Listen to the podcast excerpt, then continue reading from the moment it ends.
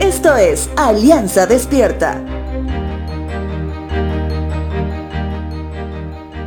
Sabemos que nos hemos rebelado contra el Señor y también lo hemos negado. Le hemos dado la espalda a nuestro Dios.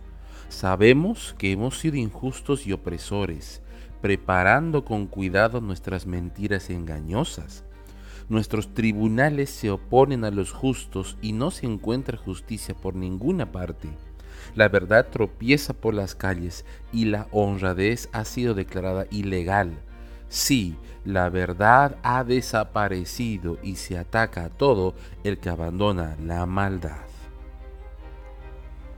Hoy empiezo con la porción de la palabra en el libro de Isaías, capítulo 59, versos 13 al 15, que nos debe llevar a preguntarnos, ¿qué acaso Isaías conoce el palacio de justicia aquí en Santa Cruz?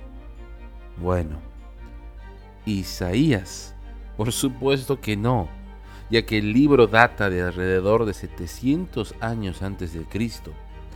Pero sí estoy seguro que el corazón del hombre es el mismo hoy que en los tiempos de Isaías.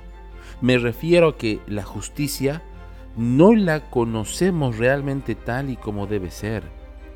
Hay personas tras las rejas que son inocentes y hay personas culpables que están libres. Esa es la realidad de nuestra justicia. La justicia independiente, es decir, la que no depende de ningún poder adicional del Estado, sin ninguna injerencia política ni ideología humana, tiene altos índices de cumplir el objetivo propiamente dicho de la palabra justicia, que lo podemos definir como el principio moral que inclina a obrar y juzgar respetando la verdad y dando a cada uno lo que le corresponde. Por el contrario, una nación con una justicia no independiente no solamente deja de ser justicia, sino que confirma lo que hace tantos años Isaías mencionaba, que el hombre no deja de rebelarse contra el juez justo que es nuestro santo Dios. No se trata solamente de ser parte de un país en un continente subdesarrollado, al menos en su mayoría.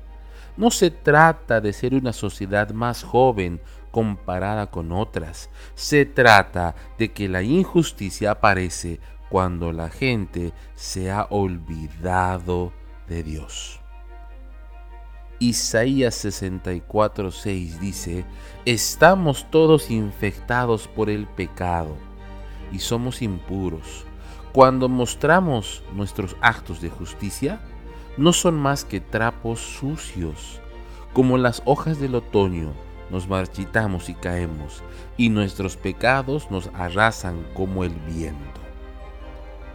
Isaías detestaba la injusticia porque reconocía su pecado ante Dios como lo que es, pecado, no una simple falla, no un error esporádico, no era una travesura, el pecado es pecado. Una vez libres de este, no solamente nosotros haremos justicia conforme el corazón de Dios, sino que viviremos en un lugar donde la justicia realmente es justicia.